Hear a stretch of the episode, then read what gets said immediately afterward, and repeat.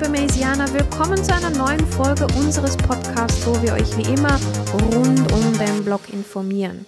Am 3. Januar 2009 ging die Bitcoin-Blockchain in Betrieb und bis heute ist die eine große Frage offen. Wer ist Satoshi Nakamoto?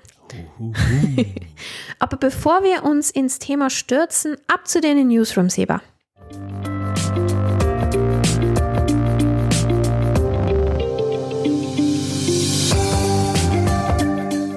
Ja, danke und hallo allerseits. Zuerst mal ein paar Tech-News. Im April letzten Jahres hatte Intel bekannt gegeben, einen neuen Chip für Bitcoin Mining Hardware zu bauen.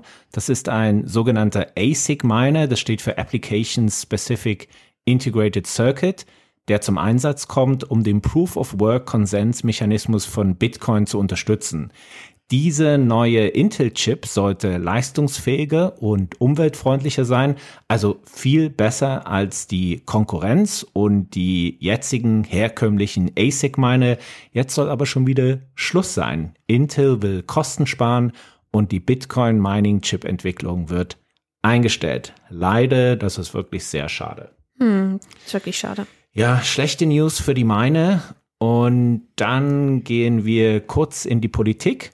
Robert F. Kennedy Jr., das ist der Neffe des US-Präsidenten John F. Kennedy, gab vor wenigen Wochen bekannt, dass es für die Präsidentschaftswahl der Demokraten 2024 kandidiert. Und wieso ist das überhaupt eine News für uns? Ja, Robert Kennedy gilt als ein großer Bitcoin-Fan und betrachtet die Kryptowährung als Rettung vor einem angeblich bevorstehenden Finanzkollaps. Apropos Finanzkollaps, ich werde jetzt häufiger gefragt, ob wir eigentlich bald in eine Finanzkrise schlittern. Niemand hat eine Glaskugel und die habe leider auch ich nicht, aber die Zeichen stehen meiner Meinung nach wirklich auf Rot. Man hat die Turbulenzen bei den Banken im ersten Quartal erstmal unter Kontrolle bekommen, aber so eine Finanzkrise kommt auf leisen Sohlen. Da poppt mal hier mal oder da was auf und dann kommt Vater Staat und deckelt das Ganze. Aber irgendwann kann man das nicht mehr unter den Teppich kehren. Und die First Republic Bank zum Beispiel ist wieder zurück in den Schlagzeilen. Da hat es ja schon mal gebrodelt vor einem Monat. Ich denke, die First Republic Bank wird wahrscheinlich nicht überleben. Wir schauen mal, was passiert. Jetzt kommen wir zum Schluss noch zum internationalen Zahlungsverkehr, zu SWIFT. Und die Leute fragen auch immer, du redest immer so ja. von SWIFT. Was heißt denn überhaupt SWIFT? Und ich kann mich auch erinnern, ich hatte mal einen Vortrag gegeben, rede die ganze Zeit von SWIFT und irgendwann mal meldet sich jemand und sagt, äh, was heißt das überhaupt? Und dachte ich so, oh Gott, ja, da müssen wir vielleicht doch mal von vorne anfangen. Also SWIFT steht für Society for Worldwide Interbank Financial Telecommunication. Und das ist das Finanznetzwerk für den Zahlungsverkehr, aber auch für andere finanzielle Transaktionen.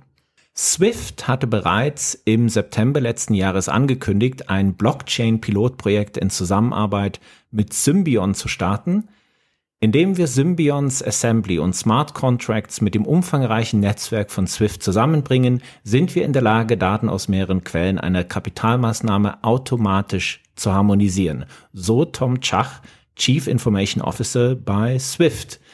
Bis jetzt lief das Projekt erfolgreich und wir werden an dem Thema dranbleiben und berichten, wie es mit Swift und Krypto weitergeht. Swift und Krypto. Das klingt irgendwie wie ein Contradicción adjecto. Auch wenn man jetzt nicht weiß, was das genau heißt. Aber es klingt halt so.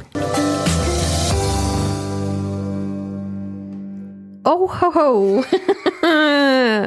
Swift mischt im Kryptobereich mit. Das ist spannend und ich sag wie immer Ripple. Ja, mal sehen, wie weit das Establishment hier überhaupt gehen wird. Wir schauen. Ja, schauen wir mal. Du Seba, aber heute wollen wir mal wieder über Bitcoin sprechen. Das haben wir, glaube ich, schon länger nicht mehr gemacht. Spezifischer ein bisschen darüber, wer Satoshi Nakamoto war oder ist. Zu was tendierst du denn? Das werde ich am Ende der Folge sagen. Dann bleibt es spannender für unsere Maysianer. Der sagenumwobene Bitcoin-Erfinder gehört zu den mysteriösesten Personen der Kryptowelt. Überhaupt ist das Ganze einer der größten Mysterien der Neuzeit. Ja, das glaubt man vielleicht nicht, aber das ist so. Das reiht sich ein wie das Verschwinden von Malaysia Airlines MH370 oder die sibirischen Dolinen. Das sind diese Sinkhöhlen, die einfach mal so aufgetreten sind in Sibirien. Keiner weiß so richtig warum. Oder es ist auch wie die Explosion der Nord Stream Pipeline, obwohl bei der weiß man, was es war. Und man will es nur nicht sagen. Satoshi Nakamoto. Ein Mysterium des 21. Jahrhunderts. Wer verdammt nochmal steckt dahinter? Das ah, ist die Frage. Die große Frage. Und viele wissen ja noch nicht mal, dass man es eigentlich gar nicht weiß. Sie wussten es gar nicht, dass sie es nicht wissen. Ja. Das ist so. Das ist so. Dabei ist auch noch nicht mal sicher, ob es sich wirklich um eine Einzelperson handelt. Die Hypothesen, wer hinter der Mutter aller Kryptowährungen steckt, schließt auch nicht aus, dass es mehrere Leute waren. Also es war vermutlich ein Kollektiv. We are Borg. You will be assimilated. Wir sind die Borg. Widerstand ist zwecklos. Ja, aber doch nicht so ein Kollektiv. Aber gut. Wo wir doch gerade bei Star Trek sind, wer ist eigentlich ein großer Star Trek-Fan? Außer wir zwei natürlich. Na klar, Sheldon Cooper von der Big Bang Theory. Er hat nämlich Bitcoin erfunden, oder genauer gesagt, Young Sheldon hat schon 1992 Bitcoin vorausgesagt. Ihr glaubt mir nicht? Ja, dann hört doch mal hier rein. Are you familiar with the phrase you need money to make money? No. Well, it's a phrase. And my clever twist on it is I'm going to make money to make money. Uh-huh. Now, when I say make money, you might think that I'm talking about counterfeiting, but no. I'm talking about creating a unique, decentralized digital currency that people can pay to own. Sounds like scam. No, it's an open source currency that has value due to mathematical scarcity. Sounds pretty scammy. You don't understand. Time will prove me right. Ja, Sheldon Cooper, unser kleiner Geek, der hat's einfach schon immer gewusst. Ja, der, der hat irgendwie alles immer gewusst. Aber ich denke, wir müssen zurückkommen zum Thema und ein bisschen ernst bleiben hier, Seba. Wir können hier nicht immer abschweifen zu entweder Star Wars oder sonst irgendwas. Ähm, ich glaube nämlich, da könnte wirklich eine seriöse Organisation dahinter stecken. Ja, da könntest du durchaus recht haben. Mhm. In gewissen Kreisen wird sogar der amerikanische Geheimdienst CIA als Erschaffer des Bitcoin gehandelt. Denn das White Paper Bitcoin a Peer-to-Peer -Peer Electronic Cash System hat einen Einfluss auf das Weltgeschehen, das weit über die Erschaffung eines neuen Bezahlsystems hinausgeht. Äh, du, äh, ja, also ich habe ja wirklich viel Fantasie, das weißt du, aber CIA, das übersteigt jetzt alles ein bisschen, meiner Meinung nach. Im 2008 wurde das White Paper veröffentlicht und am 3. Januar 2009 ging die Bitcoin-Blockchain in Betrieb. Genau. Im Januar 2009 wurde der Genesis-Block erschaffen und die ersten Bitcoins wurden gemeint. Betrachtet man die Transaktion aus der Anfangszeit des Bitcoin, sieht man, dass eine Person, Entität, den Großteil der Hashrate des Netzwerkes stellte. Das bedeutet auch, dass eine einzelne Person einen ganzen Haufen Bitcoins in Form von Block Rewards verdient hat. Es wurde zwischen dem 3. Januar 2009, also dem Tag der Genesis, und dem 25. Januar 2010 insgesamt 1.814.400 Bitcoin geschürft. Das ist schon mal beachtlich und das wahrscheinlich nur von einer Person. 63 Prozent davon wurden nie ausgegeben. Man geht davon aus, dass die Bitcoin ein und derselben Person gehören. Satoshi Nakamoto. Die Logik hinter dieser Behauptung ist, dass die Hashrate im 2009 mit etwa 7 Millionen Hashes pro Sekunde auf einem niedrigen Niveau lag, was mit der hohen Dominanz eines einzelnen Miners in Zusammenhang gebracht werden kann, denn die Hashrate verhält sich proportional zur Anzahl der Miner. Hm. Das Vermögen dieser Person oder des Kollektivs wurde lange Zeit auf etwa eine Million geschätzt, auch wenn aktuelle Schätzungen etwas tiefer liegen, zwischen 600.000 und 700.000 Bitcoin. Wer auch immer dieser Miner war, ist eine stinkreiche Person. Oder auch die Burg Queen. Also ich wäre da gern dabei gewesen übrigens. Ja, ich auch. Und wir zwei wären ja dann diejenigen, die wüssten, wer dann auch Satoshi war oder ist. Und hm. dazu noch stinkreich. du sagst immer wieder ist oder war. Warum denn das? Weil es unter den Kandidaten, die Satoshi sein könnten, auch Personen sein könnten, die leider nicht mehr am Leben sind. Also die hm. nicht mehr unter uns weilen. Zwischen 2008 und 2010 war Satoshi noch in Kontakt zu den anderen Entwicklern. Dazwischen hat er oder auch sie bitcointalk.org gegründet, ein wichtiges Forum für Bitcoin-bezogene Diskussion. Doch seit 2011 hört man nichts mehr von Satoshi. Er verschwand. Es gab keine Kommunikation mehr von der E-Mail-Adresse, die er einst verwendete. Es wird jetzt nur noch um die Identität von Satoshi spekuliert. Aber sonst nichts. Hm. Zu der Zeit war es ja auch noch einfacher, seine Identität im Internet geheim zu halten. Stimmt. Ich, ja. Und ich denke mal, im heutigen Zeitalter wäre das nicht so einfach. Das wäre es auf alle Fälle, aber die ganze Situation hat Spekulationen befeuert, dass Satoshi Nakamoto verstorben sein könnte. Hm. Ja, könnte sein. Ja. Zumal sehe ich auch die Coins, die auf seiner vermeintlichen Adresse liegen, nach wie vor nicht bewegen. Okay. Die bleiben einfach da, wo sie sind. Manche gehen davon aus, dass Satoshi mit dem Projekt Bitcoin abgeschlossen hat und sich jetzt einfach neuen Dingen widmet. Hm. Satoshi legt das Schicksal des Netzwerks sozusagen in die Hände der Community und lässt die Dinge ihren Lauf nehmen. Finde ich eigentlich auch gut. Ja. Dies nennt man The Good Satoshi, der noble Erfinder, der etwas erschaffen hat, das größer als er selbst war und auch ist und es dann selbstlos dem Rest der Menschheit hinterlässt.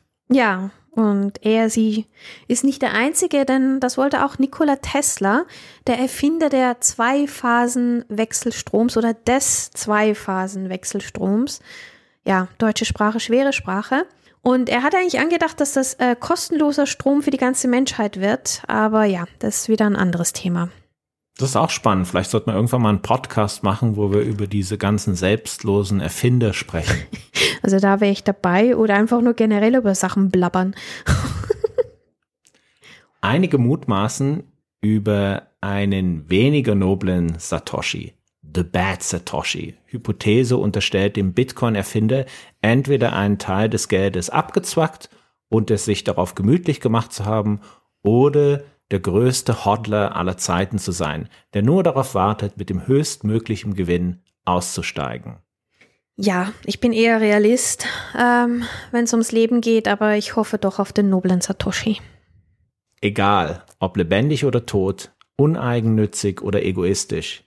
Die Gerüchteküche, wer nun Satoshi ist oder war, brodelt und das gewaltig. Und manchmal haben wir auch ein paar sehr, sehr wilde Spekulationen. Und damit fangen wir gleich an, die Top-Kandidaten zu beleuchten. Wer kommt hier als erstes? Natürlich unser kleines Musketier Elon Musk wird definitiv als Erfinder des Bitcoins gehandelt. Wieso war das jetzt so klar, dass der auf der Liste ist? Ja, weil er doch für viele ein Technikvisionär ist, der die Menschheit mit SpaceX zum Mars bringen will. Und wer die Menschheit zum Mars bringt, und auf der Erde den Personen- und Warenverkehr mit Hyperloop und Elektroautos revolutioniert, der kann auch Bitcoin erfinden. und du weißt aber schon, dass er für andere der Typ ist, der mit einer Kloschüssel ins Twitter-Hauptquartier geht. Das Bild, das kriege ich einfach nicht mehr aus dem Kopf. Wirklich. Das ist unglaublich. Was ihn wiederum für andere zu einem Marketing-Genie macht, dem es gelingt, halbfertige Konzepte mit coolen und trendigen Namen zu versehen. Und das eben auch im Bitcoin-Bereich. Denn hier entstand das Gerücht, dass er hinter der Erfindung des Bitcoins stecken könnte. Allein aus dem Umstand, dass Satoshi Nakamoto ein Anagramm von A Man Took a Shit ist, aber wiederum typisch für den Humor von Elon Musk. Das Gerücht wurde von einem ehemaligen SpaceX-Mitarbeiter im Umlauf gebracht Musk selbst bezeichnete die Vermutung als absolut lächerlich, aber wenn er nichts mit Bitcoin zu tun hatte, hat er meiner Meinung nach die Strippen bei Dogecoin fest in der Hand. Da kann er mir erzählen, was er will. Ja, da bin ich mit dir einig. Einen Typen, den ich kenne und über den wir schon gesprochen haben, ist Nick Szabo. Ah, dieser Nick Szabo, der war doch auch bei der Lugano Genau, Bitcoin Conference genau. dabei. Und dann da habe ich dir gesagt, uh, uh, uh, der war da und ja, nee, der ist nicht der Bitcoin-Erfinder. Aber anyways, er steht bei anderen Leuten sehr hoch im Kurs und bei mir übrigens auch, aber ich sage am Schluss, was ich denke. Er hat bereits 1998 mit Bitgold ein White Paper geschrieben, das viele Ideen des Bitcoin White Papers vorwegnimmt. Darunter den Einsatz von Kryptographie, um das Double Spending Problem digitaler Währungen zu lösen. Auch hat er das Konzept der Smart Contracts, einer Funktion, die heute zu den bestimmenden Merkmalen vieler Kryptoplattformen gehört, vor allem, allem voran Ethereum, entwickelt. Aufgrund dieser Tatsachen wundert es mich nicht, dass der Name Szabo immer wieder fällt. Und dann kam noch dazu, dass Szabo im Sommer 2008 auf seinem Blog die Idee für BitGold wieder aufleben ließ. Als es darum ging, eine Live-Version seines Projektes zu programmieren, fragte er nach interessierten Unterstützern. Als kurz darauf das Bitcoin erschien, datierte Szabo den Blog-Eintrag nachträglich um, nämlich auf ein Datum nach der Erschaffung des Bitcoins. Und dann, was ich absolut mega spannend finde, Analysen von Nick Zabos Schreibstil haben ergeben, dass es erstaunliche stilistische Parallelen zwischen seinem Bitgold Paper und Satoshis Bitcoin White Paper gibt. Nick will aber selber nichts davon wissen und sagt ganz klar, dass er nicht Satoshi Nakamoto ist. Das ist wirklich interessant. Mhm. Also der steht hoch im Kurs, definitiv. Aber dann gibt es auch Leute, die Gerüchte gerne selber in die Welt setzen, so wie Greg Wright. Der Chefentwickler von Endchain behauptet nämlich selbst, Satoshi Nakamoto zu sein. Er hat es aber bis heute nicht geschafft, einen kryptografischen Beweis dafür zu erbringen. So hat er zwar während einer Präsentation vor Pressevertretern und Bitcoin-Entwicklern Nachrichten mit Private Key signiert, von denen man ausging, dass sie Satoshi Nakamoto gehören müssen. Während der Präsentation wurden aber Zweifel laut, da während der Demonstration keine Coins aus Adressen, die Nakamoto zugeschrieben sind, bewegt werden konnten. Das hat dann wohl nicht geklappt. Somit ist nun die allgemeine Meinung, dass Greg Wright die Aktion lediglich für mediale Reichweite nutzte und seine Chancen erhöhen wollte, auf wichtigen Bitcoin-Konferenzen dabei zu sein. Leider ging der Schuss nach hinten los. Er wird mittlerweile Fake Toshi genannt. Chris Wright ist ein Fake Toshi. Ich will kein Fake Toshi sein. Du behauptest mir. ja auch nicht, dass du Ja, aber ich finde das so hast. cool. Fake Toshi, ich finde es cool. Wir sind True Toshi. Das sind die True Toshis. Dann hätten wir noch Hal Finney und er und Nick Szabo, das sind so. Leider ist Hal Finney verstorben. Szabo nennt mit Hal Finney einen weiteren potenziellen Nakamoto. Auch hier gilt starke Indizien, keine Beweise. Hal Finney war der erste Programmierer, der neben Satoshi selbst aktiv am Bitcoin-Protokoll mitgewirkt hat. Dies belegen unter anderem Auszüge aus dem E-Mail-Verkehr zwischen Finney und Nakamoto, in denen die beiden programmiertechnische Probleme des Bitcoin-Protokolls besprachen. Und zusammen haben sie auch an den Lösungen gearbeitet. Außerdem war Finney schon lange vor der Entstehung des Bitcoins an Kryptographie interessiert und in den 90ern Teil der Cypherpunks, ich hoffe, ich habe das richtig ausgesprochen, einer Gruppe aus Krypto-Enthusiasten, die alle Teil einer Mailingliste waren. Spannend auch, Wikileaks-Gründer Julian Assange und Nick Szabo waren dabei. Tatsache ist, dass das Bitcoin White Paper zuerst über die Mailingliste der Cypherpunks veröffentlicht wurde. Es gibt da einen ziemlich kuriosen Hinweis, darauf hindeutet, dass Finney und Nakamoto ein und dieselbe Person sind. Nur wenige Häuserblocks von Finneys Haus entfernt lebte ein gewisser Programmierer namens Dorian Prentice Satoshi Nakamoto. Geburtsname Satoshi Nakamoto. Und genau diese Dorian Prentice Satoshi Nakamoto ist als nächstes auf der Liste. Zwar ist der Name Satoshi Nakamoto ein bisschen ein Allerweltsname in Japan, vergleichbar etwa mit Martin Mayer in der Schweiz, doch nicht nur der Name deutet auf eine mögliche Involvierung hin, sondern auch Nakamotos Arbeit als Physiker an diversen geheimen Projekten im Militärbereich. Nachdem er in den 90ern zweimal seinen Job verlor, soll Nakamoto eine libertäre Haltung angenommen und sich zu einem Gegner des Establishments entwickelt haben. Bitcoin richtet sich gegen die etablierte Finanzwelt und ein Ausschlaggeber für die Entstehung des Bitcoins war die globale Finanzkrise 2008. Als er darauf angesprochen wurde, meinte er, ich bin darin nicht länger involviert und kann es nicht besprechen. Später dementierte er aber, Satoshi zu sein. Er habe die Frage der Reporterin falsch verstanden. So dachte er, es gehe um seine früheren Militärprojekte. Die Wahrscheinlichkeit, dass er wirklich seinen echten Namen benutzt hat, ist eher gering und auch ohne große Verschwörungstheorien ist die disruptive Technologie vielen zentralistischen Akteuren ein Dorn im Auge. Sollten die Gerüchte um Nakamotos Bitcoin-Vermögen wahr sein, wäre es leichtsinnig, sich als dessen Besitzer zu offenbaren. Also ich denke, der echte Satoshi Nakamoto, der fällt hier raus. Mhm. Am 5. April deckte Andy Bayo in einem Blogpost auf, dass jeder, und jetzt halte ich fest, Apple Mac Computer seit mindestens 2017 mit neuerer Mac ähm, OS-Software über eine versteckte Kopie des Bitcoin White Papers verfügt. Also diese News hat mich wirklich umgehauen, ja. muss ich sagen. Mhm. Und somit wurde bestärkt, was viele in der Community für den echten Satoshi Nakamoto halten, und zwar Steve Jobs. Diese Entdeckung schlug wie ein Blitz ein und erregte viel Aufsehen bei der Bitcoin- und Apple-Fans und Community und natürlich sorgte es für viele wilde Spekulationen. Denn das Verstecken dieser Kopie wirft die Frage nach dem Warum auf. Für einige ist es klar, bei Apple arbeitet ein Bitcoin-Maximalist. Für andere aber wiederum ist klar, dass Steve Jobs Satoshi Nakamoto war. Beide sind oder waren sehr erfahren in der Technologiebranche. Was auch klar ist, ist, dass der wahre Satoshi in enger Verbindung mit der japanischen Kultur steht. Und Steve Jobs war dafür bekannt, die japanische Kultur zu lieben. Der Apple-Gründer reiste oft in die japanische Stadt Kyoto. Außerdem besuchte er die japanische Soto-Schule des Zen-Buddhismus und übernahm in 1980er Jahren viele Praktikanten aus den Sony-Fabriken. Ein weiterer leider trauriger Hinweis ist auch, dass Steve Jobs am 5. Oktober 2011 starb, zehn Monate nach dem Verschwinden von Satoshi. So nahmen einige an, dass Jobs aufhörte an Bitcoin zu arbeiten, als sich seine Krankheit verschlimmerte. Und auch der Zeitpunkt der Implementierung des Bitcoin White Papers in das Mac-System ist verdächtig, denn anscheinend wurde das Dokument am 24. März 2009 erstellt. Satoshi veröffentlichte sein White Paper einige Monate zuvor am 31. Oktober 2008. Hier ist aber auch möglich, dass der Timestamp manipuliert wurde.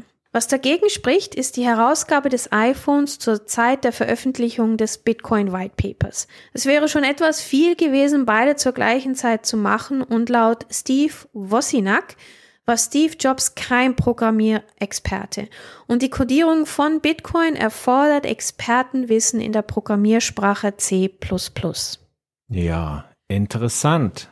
Also, wie ihr seht, liebe Maisiane, es gibt alles in allem nur Theorien und wilde Spekulationen. Persönlich denke ich, dass wir es wahrscheinlich nie erfahren werden. Und wer ist dein Favorit? Also, wenn ich mich entscheiden müsste, würde ich zumindest davon ausgehen, dass Nick Zabo in irgendeiner Weise involviert war. Mhm. Daran glaube ich schon. Ja. Aber mein Favorit, oder sagen wir mal, wo ich es mir am meisten wünschen würde, wäre Steve Jobs irgendwie passt das für mich sehr gut. Steve Jobs war tief in der Nacht, heimlich unten im Keller Satoshi Nakamoto. Und wenn ich ehrlich bin, würde ich es für Bitcoin besser finden, wenn man es entweder nie erfährt oder wenn man es schon herausfindet, dann sollte es wirklich so sein, dass die treibende Kraft hinter der Erfindung bereits nicht mehr lebt. So wie bei Steve Jobs. Ja. Weil wenn es herauskommt, dass die Person noch lebt, dann ist es erstens für diese Person oder auch die Gruppe gefährlich und zweitens würde man automatisch eine schlechte Absicht vermuten. Das könnte im schlimmsten Fall, je nachdem, wer es ist, sogar Bitcoin crashen. Und wenn die CIA dahinter stehen sollte und das dann auch noch da rauskommt, dann ist es für Bitcoin vielleicht sogar vorbei. Mhm. Ja, wenn da so eine Organisation dahinter steht. Darum sage ich, lasst es ein Geheimnis bleiben oder lasst die Leute daran glauben, dass es wirklich Steve Jobs war. Oder von mir aus auch irgendein unbekanntes Kollektiv. Ja, ja, nee, nee. Borg. Es waren die Borg. Ja, ja. We are the Borg. Und die Borg haben uns wahrscheinlich dann alle ein bisschen zu Satoshi Nakamoto gemacht. Und mit diesen intergalaktischen Bitcoin-Worten enden wir den heutigen Podcast. Tschüss. Tschüss.